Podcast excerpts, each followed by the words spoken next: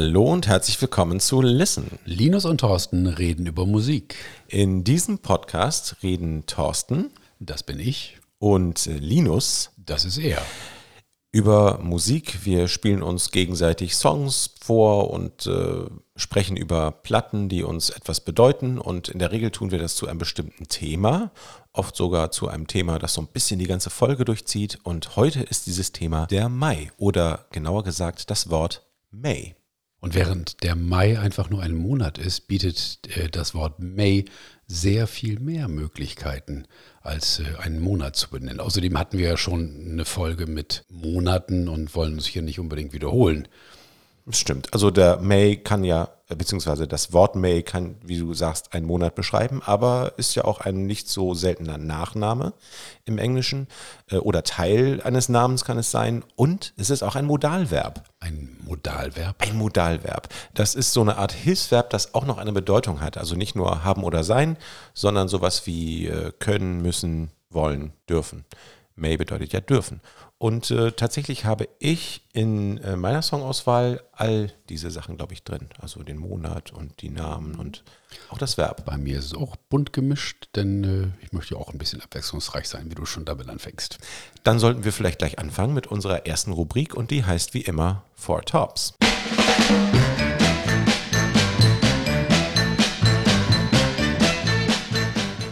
Wie schon in der einen oder anderen vorherigen Folge erklärt, spielen Linus und ich in der Rubrik Four Tops jeweils vier Stücke zu einem bestimmten Thema. Das Thema ist vor dem kleinen Jingle schon ausführlich beschrieben worden und so könnte es eigentlich gleich losgehen, Linus. Richtig. Äh, mein erster Song stammt von Billy May, einem amerikanischen Jazz-Trompeter und vor allem Arrangeur, der Ende der 30er Jahre für die Big Bands von Charlie Barnett und später auch Glenn Miller gearbeitet hat. Da war er allerdings nur relativ kurz. Äh, nach Ende der Swing-Ära, also so Ende der 40er Jahre, äh, hat er sich in LA niedergelassen, wurde ein sehr gefragter Arrangeur und Dirigent für Studioorchester und äh, hatte eben auch seine eigene Big Band. Und wir hören einmal rein in einen Song aus dem Jahr 1958. Und da muss ich vorsichtig sein, wie ich den ausspreche. Er heißt Pawn Ticket. Viel Spaß.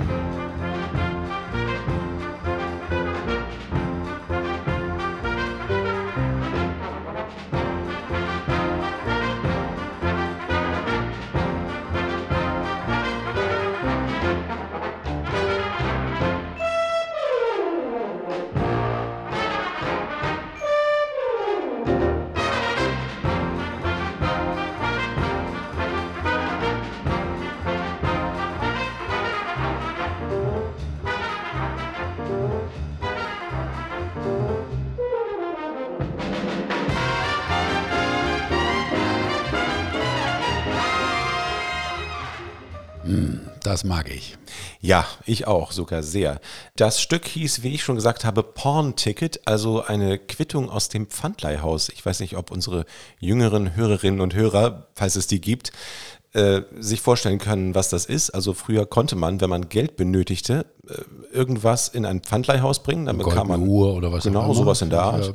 Dann äh, bekam man eben so eine Art Quittung und hatte dann eine gewisse Zeit, das wieder auszulösen. Also musste man das Geld halt wieder zurückzahlen. Und wenn man das nicht tat, wurde das dort verkauft. Ja, aber das Stück ist sehr fröhlich und äh, da überwiegt wahrscheinlich noch die Freude darüber, dass man für irgendein Stück, das man abgegeben hat, da einfach mal wieder ein paar hundert Dollar in der Tasche hat und das Leben wieder ein bisschen süßer wird.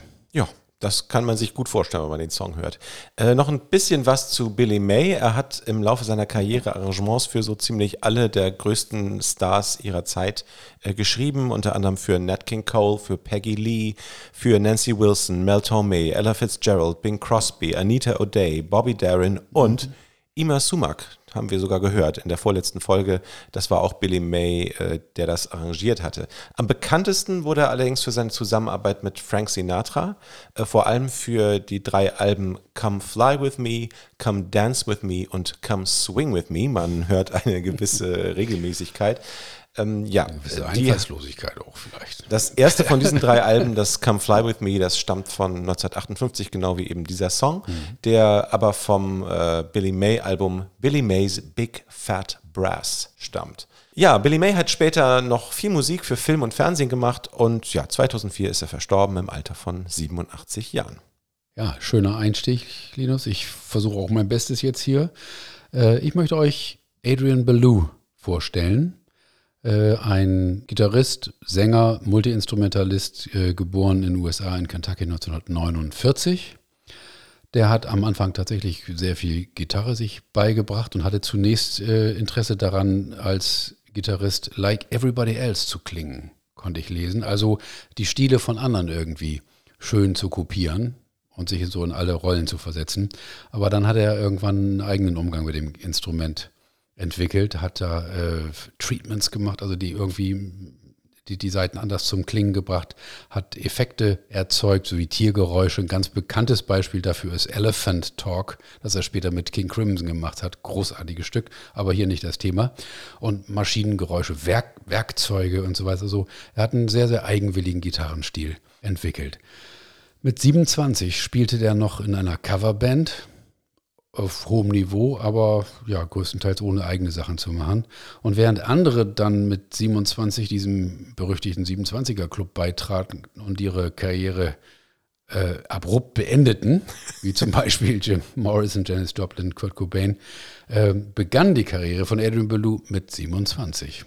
Als er mit eben jenen 27 Jahren äh, einmal auf der Bühne stand, kam ein durchaus schon arrivierter Musiker auf ihn zu der auf Empfehlung seines Chauffeurs äh, mal in den Club gekommen war, um sich Edwin Ballou anzuhören. Und ja, dieser Musiker hat Edwin Ballou dann eingeladen zu einer Audition. Am Anfang hat das noch nicht so richtig gut geklappt, und, äh, aber bei der zweiten, die zweite Chance hat Edwin Ballou dann ergriffen. Und so spielte er also tatsächlich äh, über ein Jahr in der Tourband von Frank Zappa. Und das war sozusagen der, der Knoten, der da geplatzt war. Denn äh, danach ist er sofort mit David Bowie auf Tournee gewesen. Gleich danach den Talking Heads kurzfristig beigetreten und äh, hat dann über äh, Brian Eno, den Produzenten der Talking Heads, Robert Fripp kennengelernt von King Crimson, der ihn dann wiederum zu King Crimson gelotst hat, wo er zwischen 1981 und 2013 immer viele Jahre dabei war. Zwischendurch gab es die Band nicht dabei, auch nicht. Aber er hat, er hat einen festen äh, Platz in King Crimson gehabt als Sänger und zweiter Gitarrist. Zeitgleich hat er außerdem, ich weiß gar nicht, wie man so viel hinkriegen kann, also 1981 seine Solokarriere gestartet. Ja, und da kommen wir der Sache jetzt langsam näher, nämlich dem Mai. Vom achten Soloalbum namens Here, veröffentlicht 1994, hören wir jetzt mal rein in das Stück May 1st, 1990.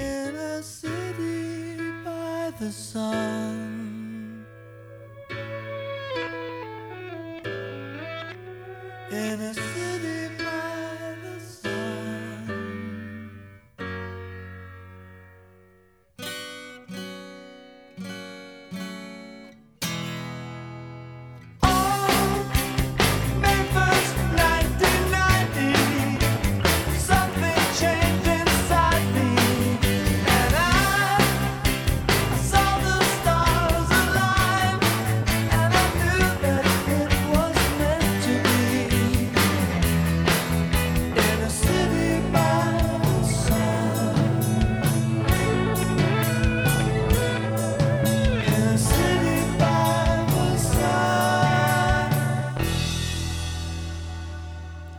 super Nummer. Ich hatte ehrlich gesagt mit dem Namen Adrian Belew, ich kannte gar nichts von dem, äh, immer irgendwie andere Musik verbunden. Also ich hätte mir das anders vorgestellt.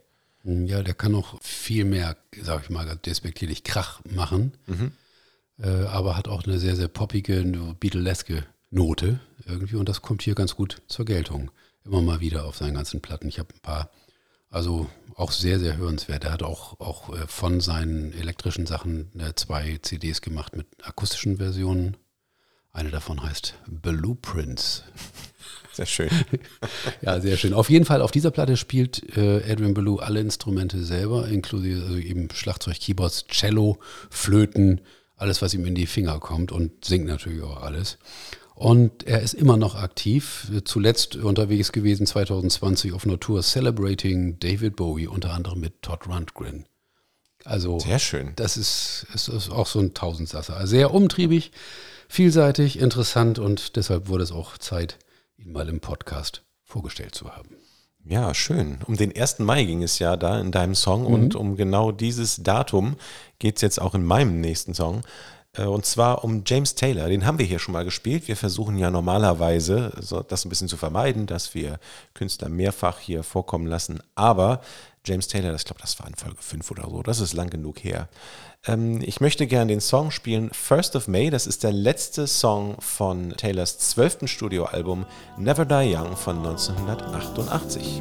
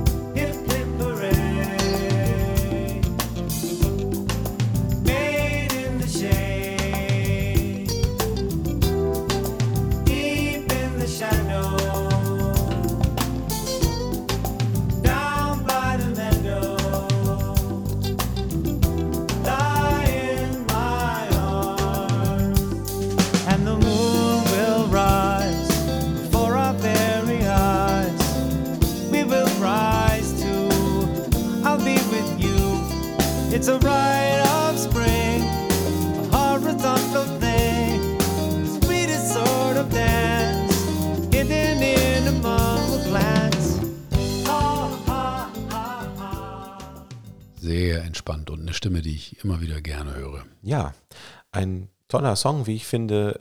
Äh, hat immer super Musiker eigentlich dabei, da kann man sich drauf verlassen. Die große Zeit von James Taylor waren ja eigentlich die 70er Jahre und äh, hat dann so einen kleinen Tiefpunkt gehabt. Also klein ist gut. In den frühen 80ern war er wohl schwer heroinabhängig, äh, war mit Carly Simon verheiratet, aber das ging dann auseinander und es ging ihm gar nicht gut. Äh, kam dann aber wieder auf die Beine und seitdem, so seit Mitte der 80er, macht er, finde ich, konsistent gute Platten mit immer hervorragenden MusikerInnen ich erinnere mich noch, die, die Platte vor dieser, äh, das war nämlich von Never Die Young, habe ich vorhin schon gesagt, äh, That's Why I'm Here von 85, die lief damals bei uns im Wohnzimmer ganz viel. Mein Papa hat die gehabt und richtig oft gespielt. Äh, ich habe James Taylor zweimal live gesehen. Einmal saß ich in der dritten Reihe in der Musikhalle in Hamburg, die heute die Leishalle heißt.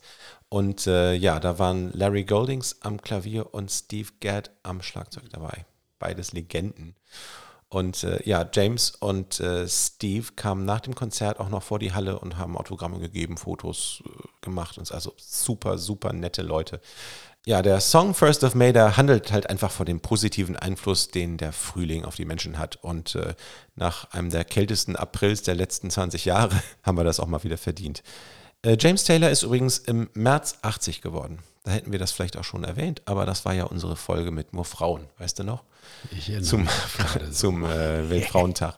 Genau. Also ja, herzlichen Glückwunsch nachträglich. Ja, sehr schön. Ich komme jetzt zu einer Künstlerin. Ich hatte eben bei Adrian Belew gesagt, dass der mal unbedingt auch einen Platz braucht in unserem Podcast. Ich komme zu einer Künstlerin, bei der wir auch eigentlich äh, auf einen Anlass gewartet haben, um sie mal hier zu präsentieren. Äh, ich spreche von Susan Vega. So, und wir sprachen vorhin über Varianten, wie das Wort May eingebunden sein kann. In diesem Fall ist es so, es ist nicht im Namen der Künstlerin, des Künstlers, das wissen wir schon, äh, sondern Bestandteil eines Namens innerhalb des Songtitels. Und äh, deshalb hören wir jetzt rein in I'll Never Be Your Maggie May. I'll never be your Maggie May. The one you loved and left behind. Face you see in light of day. Then you cast away. That isn't me in that bed you'll find. I'd rather take myself away. Be like those ladies in Japan. I'd rather paint myself a face. Conjure up some grace, or be the eyes behind a fan.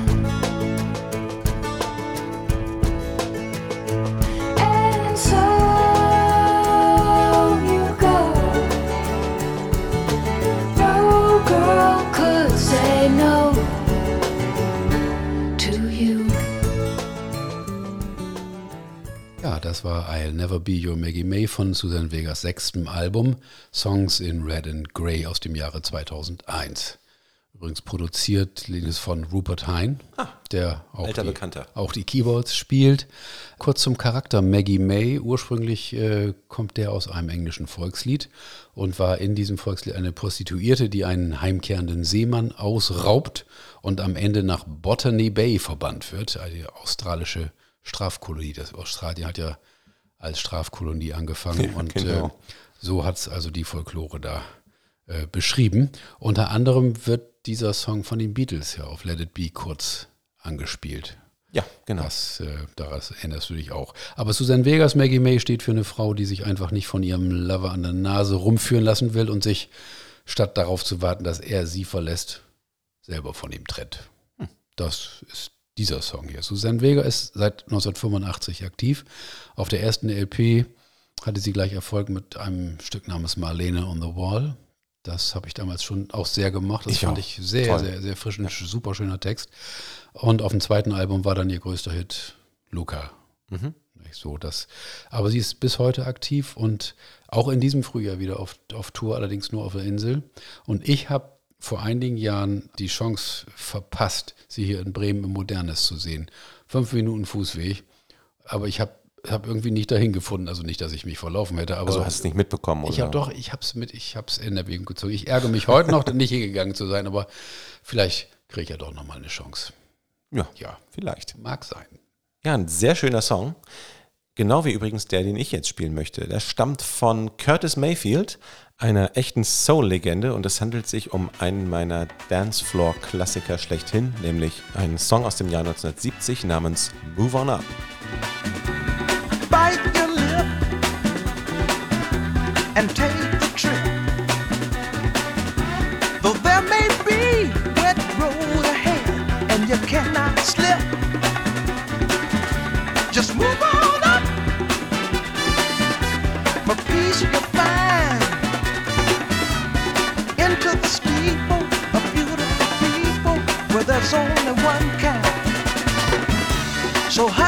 child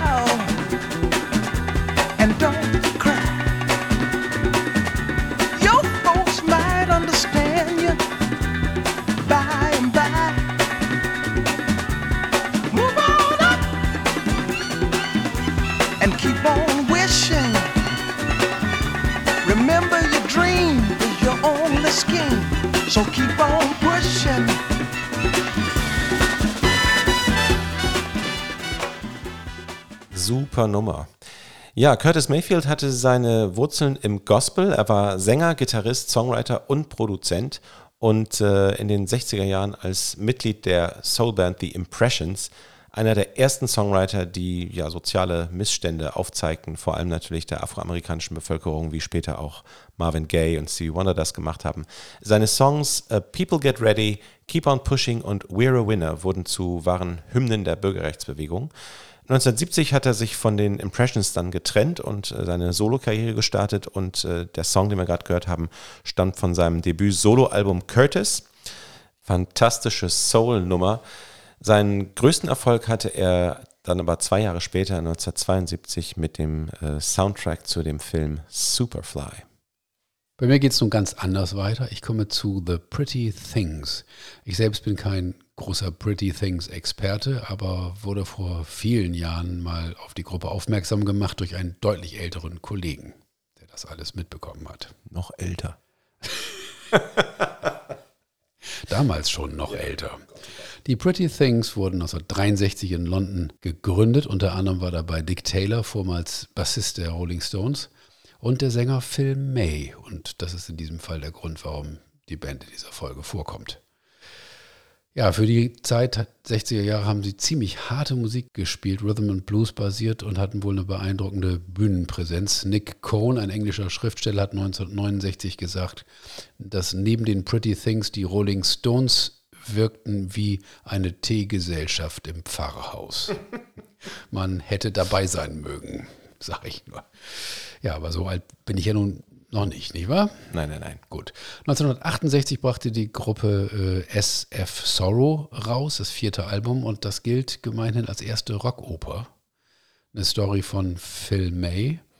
die hätte auch durchaus einen Platz in der letzten Folge verdient gehabt, als es um Konzeptalben ging. Ah, stimmt. Habe ich also hier noch reingemogelt. Auf jeden Fall das erste, die erste Rockoper deutlich vor Tommy. Und äh, ja, Pete Townsend ist, ist bezichtigt worden, auch bisschen zu genau hingehört zu haben bei SF Sorrow und sich da auch bedient zu haben, weiß ich nicht so recht. Musikalisch oder ja, inhaltlich? Inhaltlich, inhaltlich. So. Also die Geschichte ist typisch, irgendwie Sebastian F. Sorrow wird in ärmliche Verhältnisse hineingeboren, sein Vater schuftet in der Misery Factory, also alles ein bisschen plakativ und wie es dann so geht, der junge Mann verliebt sich dann und muss aber zum Militär und geht am Ende äh, zugrunde, also eine tragische Geschichte im Grunde genommen. Die Who haben damals gesagt, also da haben wir nichts abgeschrieben. Äh, es gibt auch große Ähnlichkeiten zu The Wall von Pink Floyd, eben auch ein Kind, das in Kriegsjahren geboren wird und sich später auch abkapselt und, äh, und auch ja, geradezu durchdreht. Interessanterweise ist 1998 nochmal diese Oper aufgeführt, diese Rockoper aufgeführt worden, unter anderem mit David Gilmour hm. als, als Gastmusiker. Ja, ganz kurz noch, also für viele ein sehr, sehr gutes und, und wichtiges Album. Im Gegensatz dazu sagte damals Lester Banks im Rolling Stone, ein ultra pretentious Concept Album. Und er sagte weiterhin, they should be shot for what they've done to English rock lyrics. Also es können so unterschiedlich können also die Meinungen sein. Wenn ihr euch auch eine bilden wollt, hört euch die Platte mal an. Die ist wirklich ganz abwechslungsreich. Wir hören zum Ende meiner Ausführungen den Anfang der Geschichte. Phil May als Sänger der Pretty Things mit SF Sorrow is Born.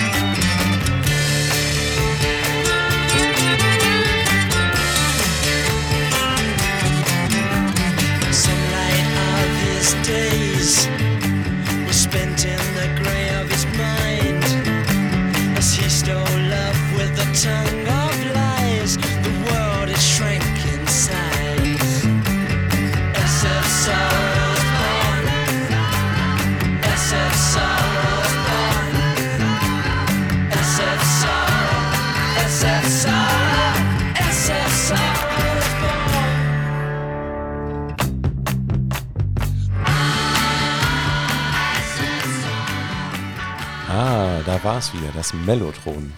1968. Äh, letzte Folge haben wir da ja ein bisschen was drüber erzählt. Bei den Moody Blues, genau. Genau. Sehr schön. Ach, damit bin ich ja jetzt dran. Ja. Ja, hervorragend. Stimmt auch. Ich äh, bleibe so mal grob in der Zeit, auch wieder Jahr 1970, wie eben auch schon Curtis Mayfield, aber anderes Ende des äh, Atlantik. Es geht um Kevin Ayers, englischer Sänger, Songwriter und Bassist ja, Canterbury Urgestein irgendwie, äh, Gründungsmitglied von Soft Machine unter anderem. Und äh, was wir jetzt aber gleich hören werden, das äh, ist ein Song von Ayers zweitem Soloalbum. Das hieß Shooting at the Moon. Er hat sich dafür eine Begleitband zusammengestellt, die den Namen The Whole World trug. Ich weiß nicht, das sah vielleicht auf Tourplakaten gut aus. The Whole World Tour, keine Ahnung. Und äh, ja, da war unter anderem der damals 17-jährige Mike Oldfield dabei. Hören wir doch mal rein in den Song mit dem Titel Darf ich oder auf Englisch May I? Aha, Modalverb. I just came in off the street Looking for somewhere to eat I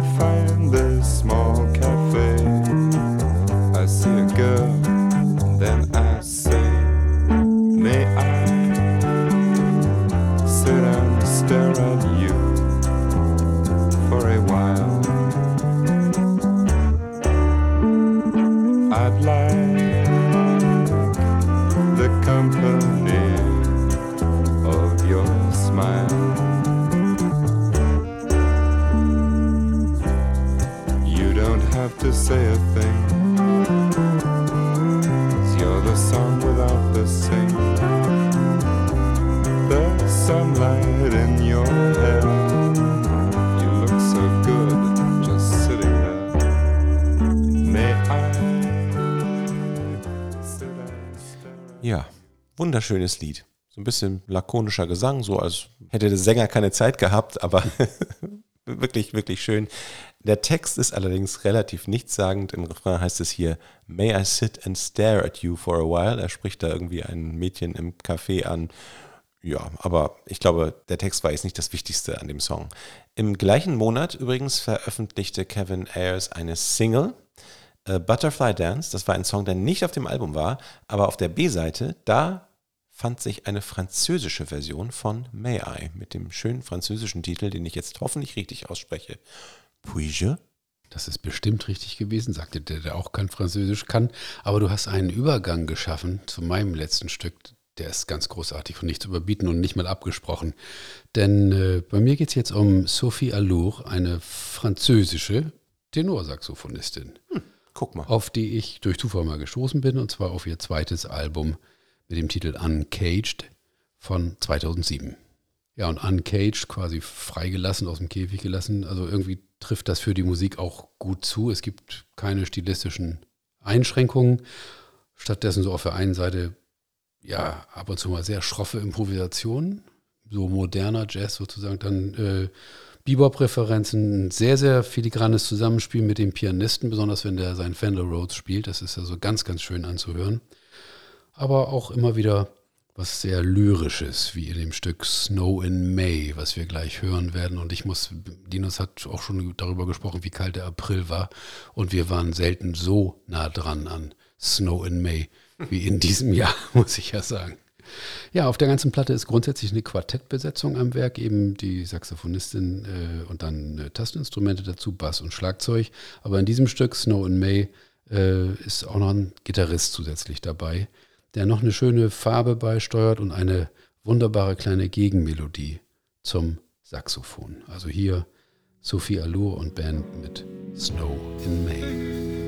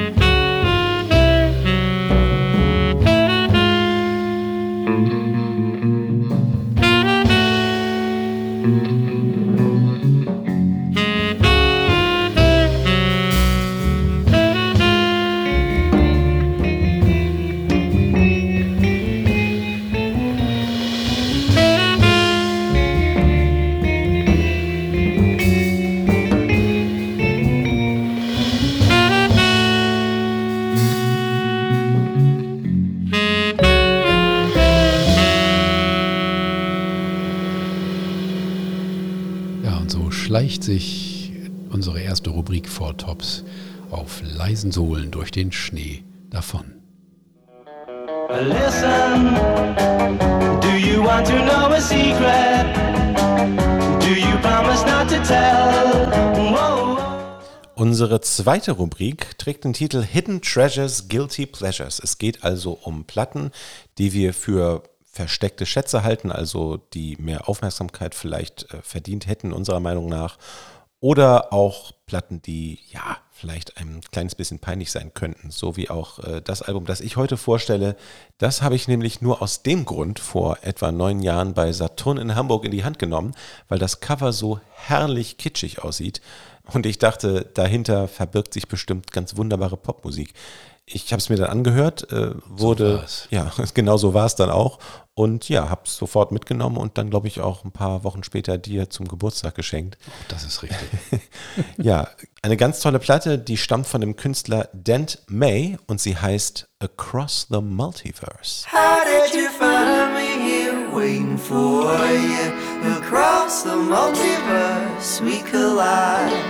It's extraterrestrial, our love. Across the multiverse, you and I. Das war ein Ausschnitt aus dem Titelsong des Albums Across the Multiverse von 2014 von Dent May. Der heißt eigentlich James Dent May Jr., ein amerikanischer Singer-Songwriter, Jahrgang 85 aus Jackson, Mississippi, der heute in Los Angeles lebt. Äh, der macht ganz wunderbaren Retro-Indie-Pop angeblich beeinflusst, und ich finde, das hört man auch ein kleines bisschen, von äh, Serge Gainsbourg und Lee Hazelwood. Ein Kritiker sagte, dass Dan May auf diesem Album seinen inneren Todd Rundgren, Jeff Lynne und Harry Nielsen gefunden habe. Ich persönlich finde, es klingt äh, an einigen Stellen so, als wäre Elvis Costello als Sänger bei den Beach Boys eingestiegen. Beispielsweise in dem schönen Song Dream for Me. Hören wir mal rein.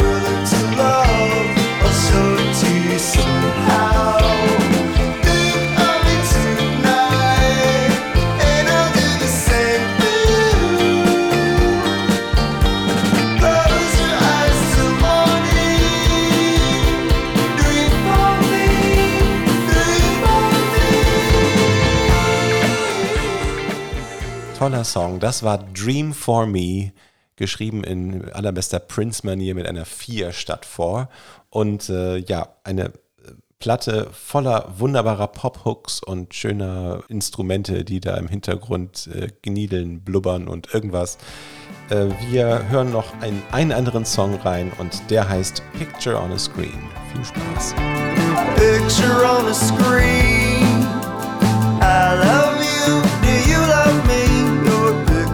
Like a dream.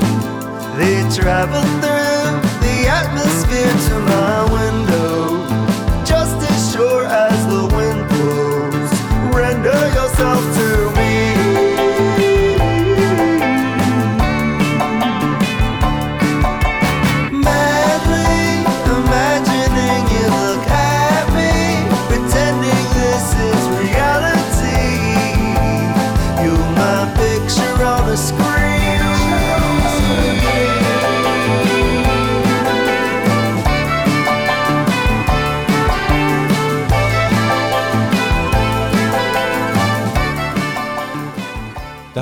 Picture on a Screen von dem wunderbaren Album Across the Multiverse von Dent May von 2014.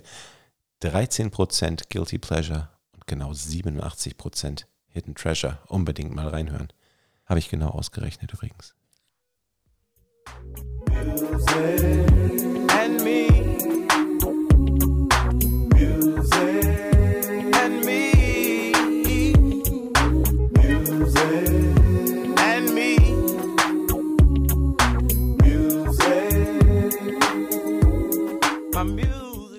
In der Rubrik Music and Me ist es heute an mir, eine Platte, und ich sage bewusst Platte, äh, vorzustellen, die mir besonders am Herzen liegt, zu der ich eine bestimmte Beziehung habe und an die ich mich noch sehr gut erinnern kann, äh, als ich zum ersten Mal gehört habe.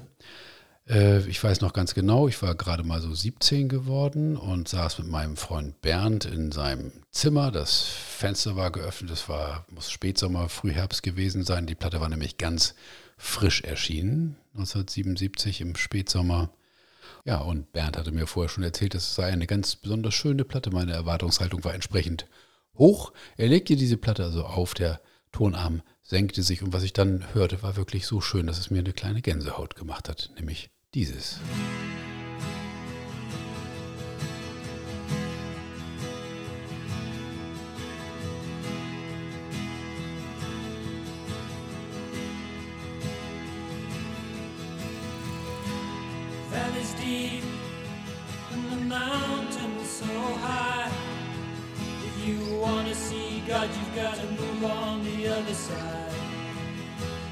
Ja, und während dieses Stück recht schlicht anfängt, nur mit akustischer Gitarre und einfacher Gesangsstimme, äh, wird im Laufe der insgesamt gut fünf Minuten immer noch einer draufgesetzt. Und diese erste Strophe kommt nochmal vor und nach drei Minuten sorgsamen und gründlichen Aufbaus klingt sie dann so. Valleys deep and the mountains wanna see God, you gotta move on the other side.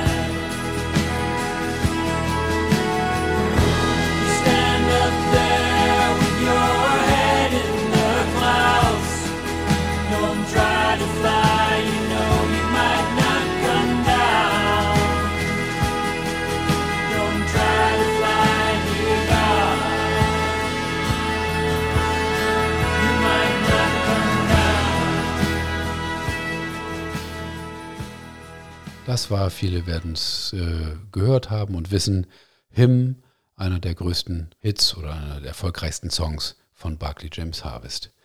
Die Gruppe wurde 1966 in England gegründet, hat viele Jahre in späten 60ern und frühen 70ern mit dem Orchester zusammengearbeitet, sowohl äh, auf Alben als auch live. Das war quasi deren Orchester auch. Und das ist irgendwann in den frühen 70er Jahren einfach zu teuer geworden. Und äh, da war dann die Technik so weit, dass man auch orchestrale Sounds mit Keyboards erzeugen konnte. Also mit polyphonen Synthesizern und mit Mellotron. Und was dabei so rausgekommen ist, haben wir eben gehört bei dem zweiten Durchlauf der ersten Strophe des Songs Him.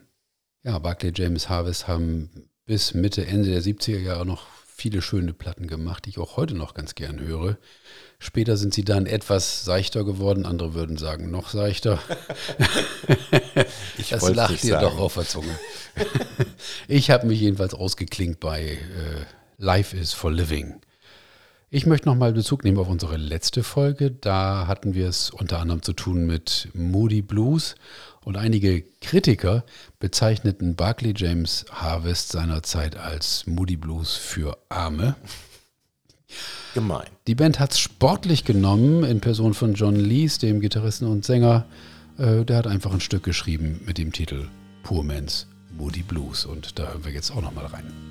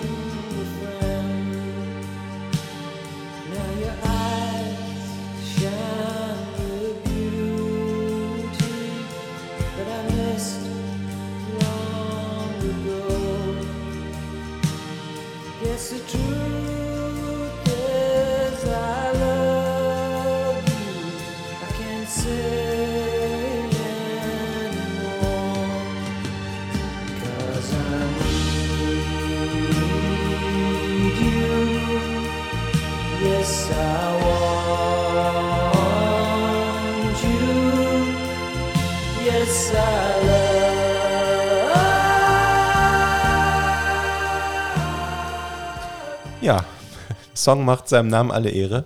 Man könnte auch sagen Nights in White Satin für Arme. Also, Ja. ja. Aber. Aber auf zeugt ja Fall- davon, dass sie dass sie es mit Humor genommen haben. Ja, Selbstironie ist eine Tugend, die man nicht unbedingt bei allen Musikern findet. Ja, wie ging es dann weiter mit Barclay James Harvest? In den 90er Jahren gab es einen Richtungsstreit der beiden Hauptsongwriter, wie das schon so oft passiert ist, bei Supertramp mit Herrn Hodgson und Herrn Davis, bei Pink Floyd mit Herrn Waters und Herrn Gilmore und nicht zuletzt Lennon McCartney bei den Beatles.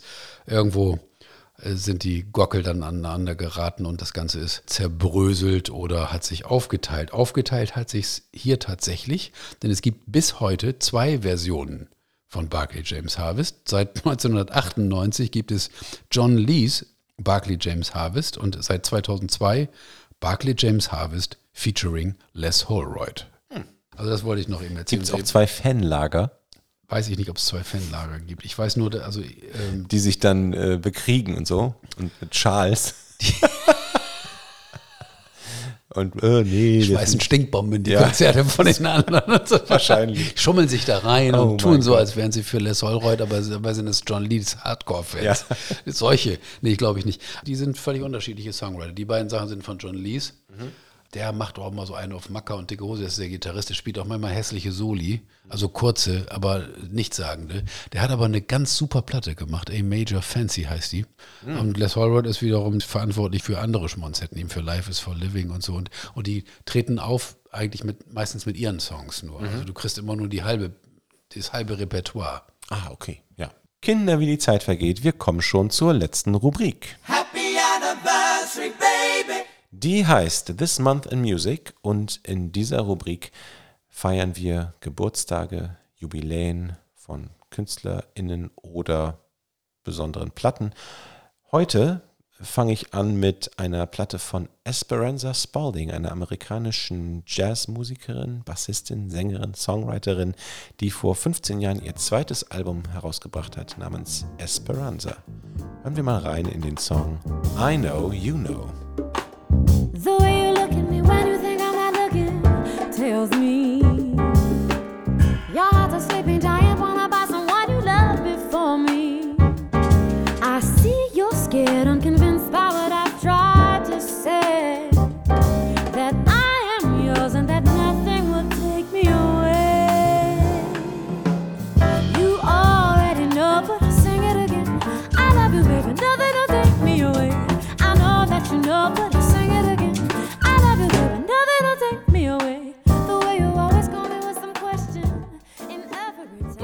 älter, nämlich 75 Jahre, wird am 12. Mai Steve Winwood. Der begann seine Karriere als 17-jähriger Sänger in der Spencer Davis Group und ist dann in den nächsten Jahren bei Traffic und auch in der Supergroup Blind Faith gewesen und hat dann später eine Solo-Karriere gestartet, äh, wo er ganz beeindruckend eigentlich fast alle Instrumente alleine gespielt hat. Wir spielen heute einen Song an aus seiner Zeit bei Traffic und zwar aus dem Jahre 1971, Low Spark of High Heeled Boys.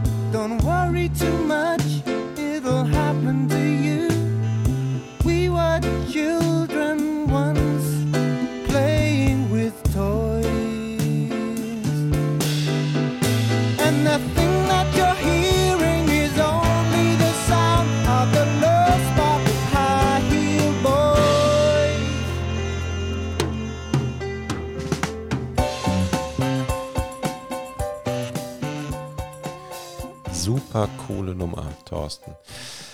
Ja, ein paar Geburtstage sollten wir vielleicht noch erwähnen von Künstlern, die schon in der Folge vorgekommen sind.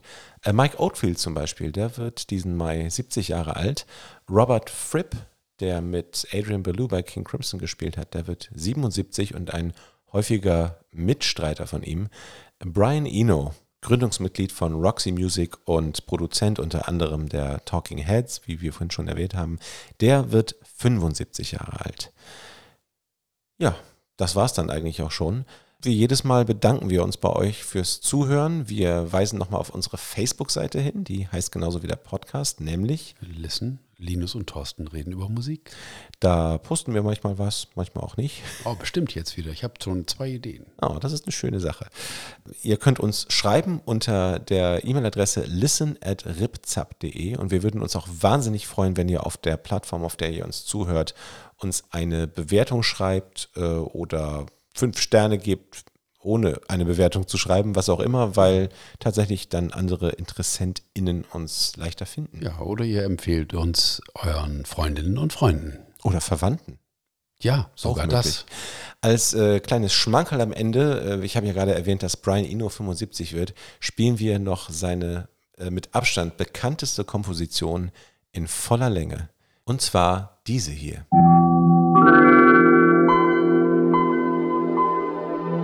Ja, die Älteren unter euch werden es erkannt haben. Das war der Startup-Jingle von Windows 95. Den hat Brian Eno komponiert. Das wissen viele nicht. Und was noch weniger Leute wissen, er hat ihn auf einem Mac komponiert und hat nie einen PC besessen. In diesem Sinne, alles Gute und bis zum nächsten Mal. Bleibt uns gewogen.